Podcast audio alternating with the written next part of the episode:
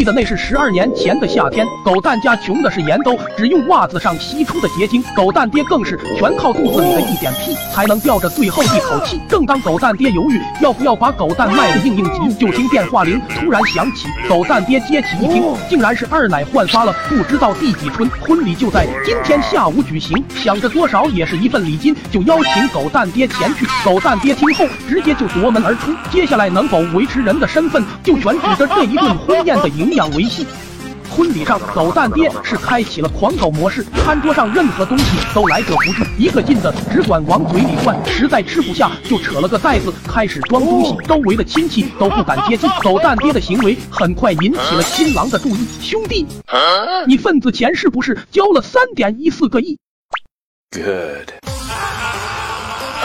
要不是二奶慌了，打电话哀求狗蛋赶紧把他爹送走，估计地板缝隙都能抠个干净。哦，放心，我绝对安全的把我爹送回家里。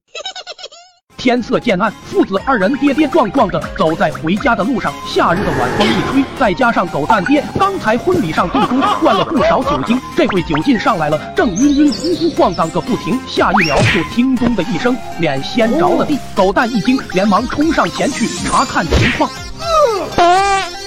还好还有呼吸，可看着眼前这躺在地上的一百几十斤却犯了难。年幼的狗蛋就算有心救爹，也没那个能力。但就这么躺在大路上，明天估计又能开席。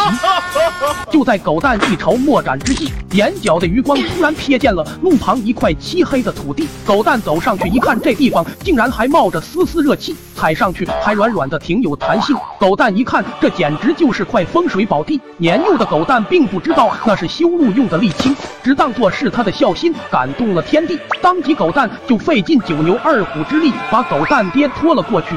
安葬好狗蛋爹，就拎着一袋子食物回到了家里。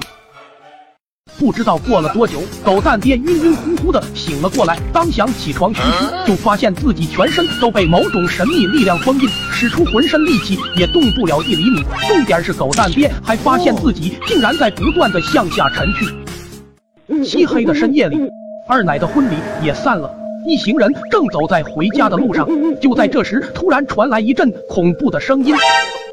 快点把我挖出去！你你在哪里？我怎么看不见你？我被埋在了土里。嘿嘿嘿，他刚才说他被埋在土里了，你们听到了吗？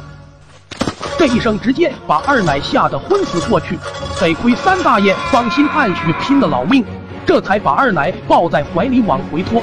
二奶新郎一看不甘落后，捡起一块石头就朝那声音砸了过去。三大爷一看也来了劲，也捡起石头卖力的砸过去。二人争风吃醋，是越扔越起劲，而那声音也是彻底没了动静。当第二天清晨的第一缕阳光洒向人间的时候，狗蛋睡到了自然醒。吃过早饭后，想起了他亲爱的爹地。路边修路用的沥青池子里，狗蛋爹只剩一个脑袋，还在上面喘着时有时无的气息。看了人家洗浴，不点赞关注可不依。